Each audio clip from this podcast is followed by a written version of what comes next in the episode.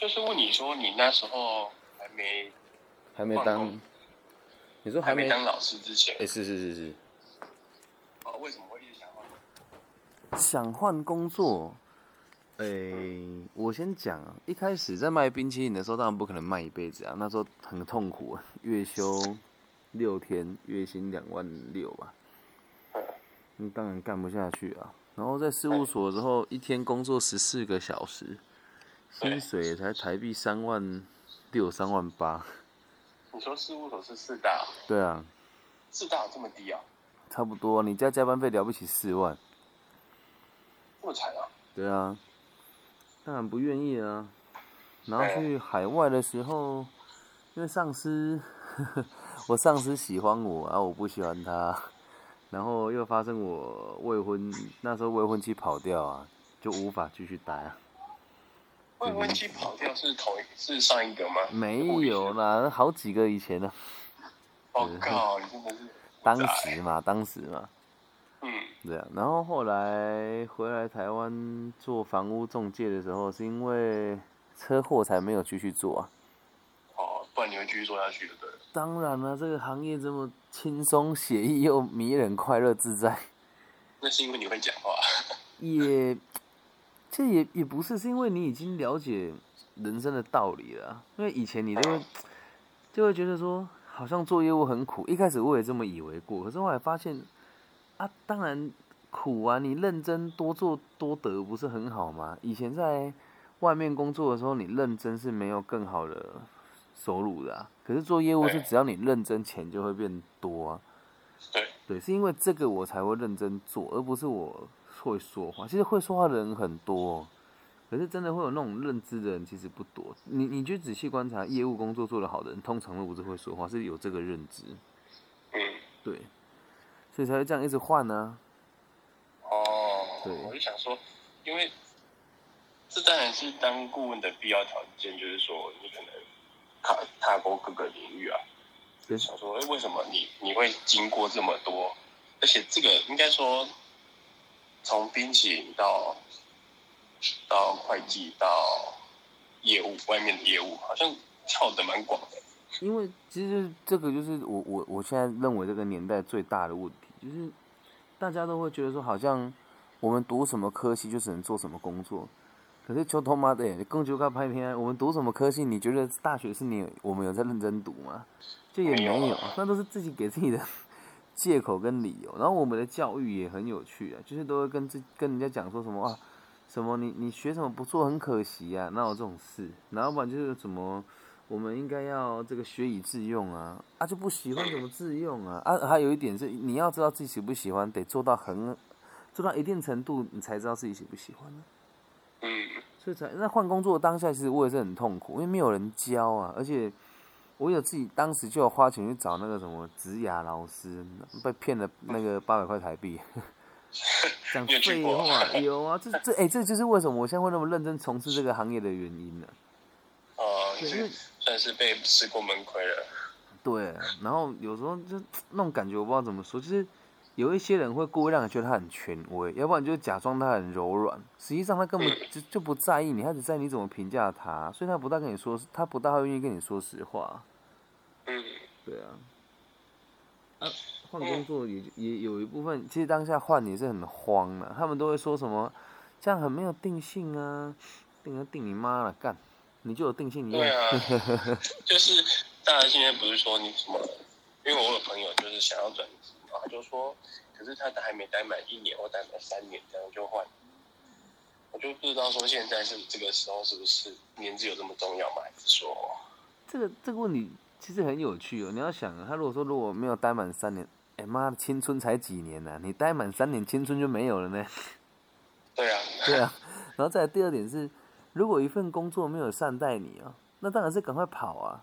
他如果善待你就算，他不善待你，你还要重视他那么久，到底是为了什么？而且，就算你走了之后，还是可以回来啊。如果你是有价值的人的话，嗯嗯嗯，对，就我在事务所以后就有这种想法，我换了工作，我不怕、反正最差的状况就回来这里啊。而反而应该更勇于尝试未来，而不是拿这个当借口，什么都不愿意做对啊，嗯，但这个很多人都觉得很理想化、啊，这是我最近遇到最大的问题。大家都说那个李根熙的说法太理想化，但是我就这么过生活，你说理想化吗？我很难理解什么叫理想化。反正是其他人把自己太悲剧化跟戏剧化了，我是这么想。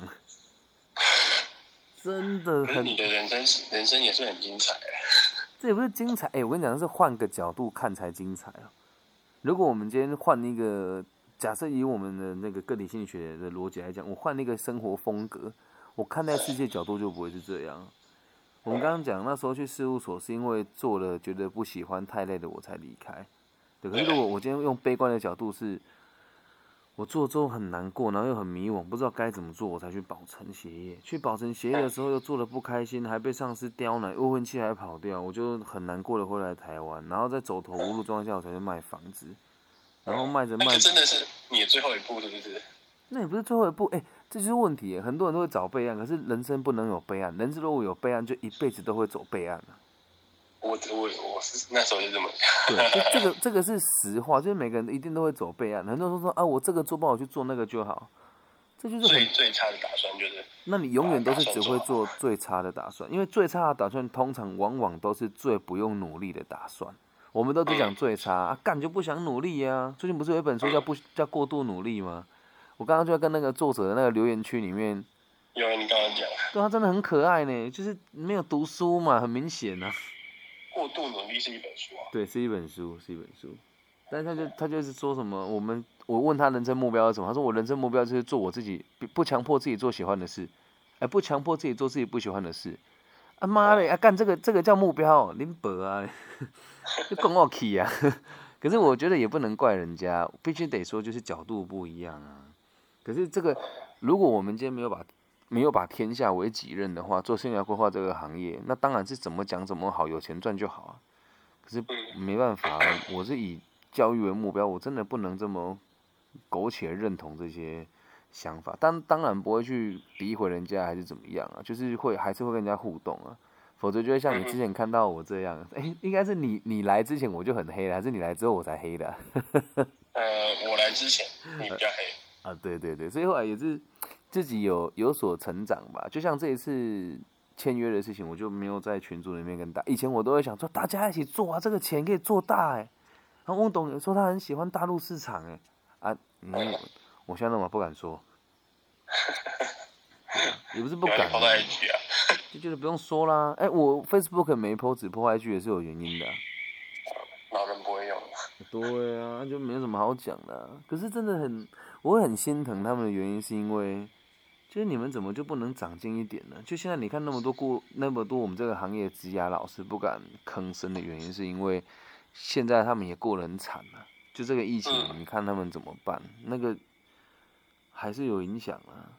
一定有啊，包括我们就没活动了，原本这个时候最忙的时候都没有活动，对，所以就是变成是在这个时候，反而是大家，我们常常讲说什么潮水退了，看人家有没有穿裤子。裤子，对我我也不是故意，就是像这一次这个事件，我觉得也也也不是，就真的是我我也是很心疼大家。可是像我现在有有能力谋划这件事情，可是我也不敢跟太多人合作。就是我觉得回归到根本，我们做生涯规划不能对每件事情都太理想，而慢慢的是要去理解社会的阶级。像我跟那个那个作者讨论一下之后，就发现我下了一个结论啊，说当然。你会，呃，很多人认为我们设定的目标，就是它它有个名词叫做这个什么虚构的理论还是什么忘记了，反正意思就是人都会活在一个虚构的理论当中，然后相信它是真的，然后而努力，这是他们的理，他们那个学派所说的。可是我不认为啊，我我认为我的目标是让社会安定，那别人会认不够果决人就认为我的目标是虚构的、可在我世界里面干这是百分之百笃定的事情，他妈请问虚构在哪里啊？所以百分之八十的人不努力，就会认为理想化跟利益他人的目标是虚构的，而大家就会在这里面就用这个借口来合理化自己不努力。那百分之二十的人就会只相信自己的能力，进而去修正自己的生活风格跟对于价值的认知啊。嗯嗯嗯，那这样做出来的事情就是截然不同啊。啊，这个你你说你说你说，没有这个跟刚刚我看那个铁钢琴里面讲的事情也是一样，就是坚持这件事情，对坚持在专业领域做这件事情。好，那这个问题就来了，这本书里面所提到的坚持，他只有说你坚持就对了嘛，他没有告诉你为何坚持啊，他也没有告诉你为要要挑什么东西坚持才能够长久啊。嗯，而我们讲真正的坚持，很深层来讲的话，就是坚持相信自己有能力给群体带来利益。我记得里面讲一句话很好啊，徐刚讲他说什么叫核心竞争力？你有看到那一段吗？还没。对，那你没有提到核心竞争力，就是能够把东西变成钱，这是他的说法。但如果把这个说法往下挖的话，深层一点去认知，它是你必须得能够为你自己盈利啊。嗯。否则你的竞争力就是不存在的嘛。嗯。啊，这但这个就是更有趣了。那什么东西可以证明你的能力，在你出了社会以后？嗯。什么东西？你觉得？我现在没想到。就 fucking money 啊。钱吧。就是钱，但这个钱不是多还是少，就是要理解自己的需求所赚到的钱。对我那天那个美国粉丝就那个我的美国粉丝其实很短位，他是。世界前前几大企业的应收账款的分析师，他他很喜欢我的东西，也很常跟我聊。他跟我说，或许换一个说法，我因为我也在学习啊。他说你常常说你不缺钱，这句话听起来会让人家很想呼你两巴掌。他说我们换个方式嘛，说你很理解自己的需求啊。嗯嗯，他说不然像我第一次听到你节目的时候，我还以为你真的比我还要有钱很多。后来发现，哎不对，你也没有说谎，只是陈述的方式让人家不喜欢。嗯，对。所以这个这这就是一个新的突破口啊！可是这前提是因为我坚持相信这件事情，而且我愿意努力去做。同时在坚持的过程当中，我不是病态的坚持自己的理论，而是坚持对一个善良的目标持续做出调整。所以坚持这个词不是要你一直做同一件事情或者犯同样的错误。可是那一本书里面并没有讲到那么深入的地方啊。对。可是呃。我就想讲哦，你你你，因为你知道你自己想要什么，这个有点像被讨厌特有训那样子吧？就是说，你知道你自己的目标在哪里，不是盲目去追求。诶，应该这么说，呃，你说的很对。这个我们就从个体心理学角度出发的话，就是所谓的追求优越感。我们每个人都在追求优越感，每一个人都一样。所以，如果以这个角度来讲的话，大家都想要成为世界的核心，大家都想要被万众敬仰。就是为什么我们讲说，书里面我们在自备超越没有提到说成为神的概念，这个神就是被大家重视嘛。嗯嗯嗯。对啊，那既然是被大家重视这个事情，我们做的每一件事情都可以成为被大家，每一件事情都是为了被大家重视，不管是积极的还是消极的。啊，就就举我们所在的群体好了。哎，我不知道你有没有观察过，我们有时候一群老师出门的时候，有一些老师就会很刻意的拿着名片到处跟。学校的承办攀关系，然后说自己做了很多事情啊，等等等，应该有观察过这样子的老师，对，这样子的行为就是希望别人关注他，只是他的他的方式是用这样的方式取得别人的关心嘛，或者让别人认同他嘛。那我的方式就是，我通常不大会去跟老师攀谈，除非他自己来找我说话，我会在第一时间看到有在有需求的学生，进而去理解他要的是什么，然后去协助他。而我们两个的出发点都是一样，成为世界的中心点，被人家关注，还有被人家投注认同感的。嗯嗯嗯。所以这个地方还是有差别的。嗯。对。对，可能找原因就是因为觉得说现在呃觉得自己赚的钱太少，感觉就是应该要。好，那那回归到根本，就是你你为什么要赚那么多钱呢？如果今天我不是。对这个对教育有这么坚持的话，对对对，我其实不需要赚钱啊，就是我我我认为在台湾过生活，月薪三万到三万五，其实就很好过了。我个人是这么认为。对，那就是被讨厌就勇气说，你已经知道你自己想要的是什么了。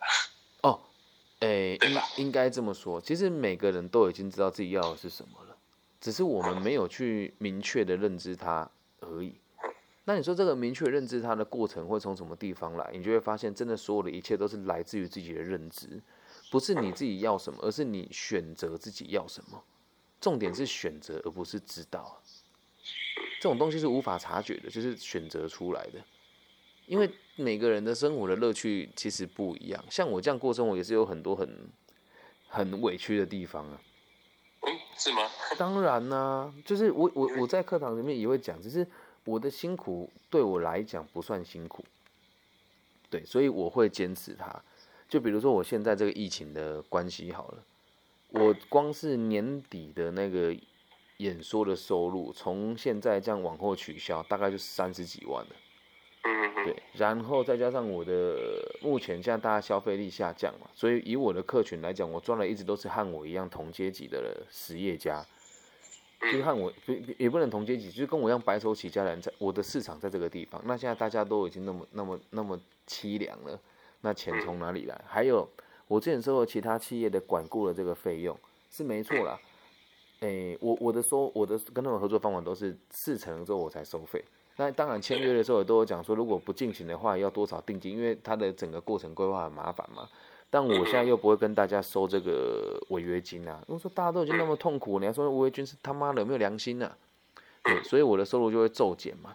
那在骤减的状况之下，我本来就很苦恼，可是，在苦恼的过程当中又发现，哎、也还好的原因是因为 Clubhouse 跟 Pockets 这边会有人用不同的方式帮助我。像我那一天就说我没有口罩，就有粉丝寄口罩给我。对我说我没有录音笔，就有人寄录音笔给我。换换个角度想是，大家都要面临这个困难，应该用大家的角色来面临这个困难。那你说这个担心的点还很多，还有那我接下来如果等疫情转换结束了之后，我现在开了这个头，跟不同的平台合作，开始做线上的媒体，我以后还有没有办法回到我们台湾的这个官方单位里面服务？对啊，这也是一个很大的问题啊，就是我有没有那个时间，跟台湾的这个学校还有这些单位能不能给我这样子的邀约？还有，这对我来讲也是一个很大的冒险，因为我现在正在非常积极努力的放掉我商业的原本的生意。嗯，对，这也是疫情所推广推推播出来另外一件事，对我来讲都是最好的安排啊。你说这个压力有多大？然后我又有嘎票给其他的人做借贷啊，都是合法的民间借贷，那我也担心我收不回来啊。对那为什么要赚那么多金钱的原因，也是我我其实一直都用自己的影响力去影响别人的企业跟公跟社会整体要善待员工。嗯，对，就就包含我自己，其实我心里面也也一直都会对每一位就是寿星阶级的朋友都，我都会去观察这间公司有没有能力给更多。那如果有的话，我也会去影响他的主管，希望他能够给他的部署多那么一些些。所以为什么我都只有跟中小企业合作是有原因的。但你仔细观察这些北部下来的老师，他们的角度就是企业家的吸血鬼，特别是在聚会的时候，很爱提自己是前几大企业的那些人。他们的目的就是分化族群，让自己赚到更多钱，包含来教书的目的，也就只是拿那几千块的讲师费而已。嗯对啊，所以就你说我的困难其实比他们还要多很多，压力比他们大很多，而且光是我每个月请人家帮我，就是有时候我会请老师去帮我做其他的事情，或者是发一些案件给学生，然后给他们更好的价格，其实我的支出也都是很惊人的。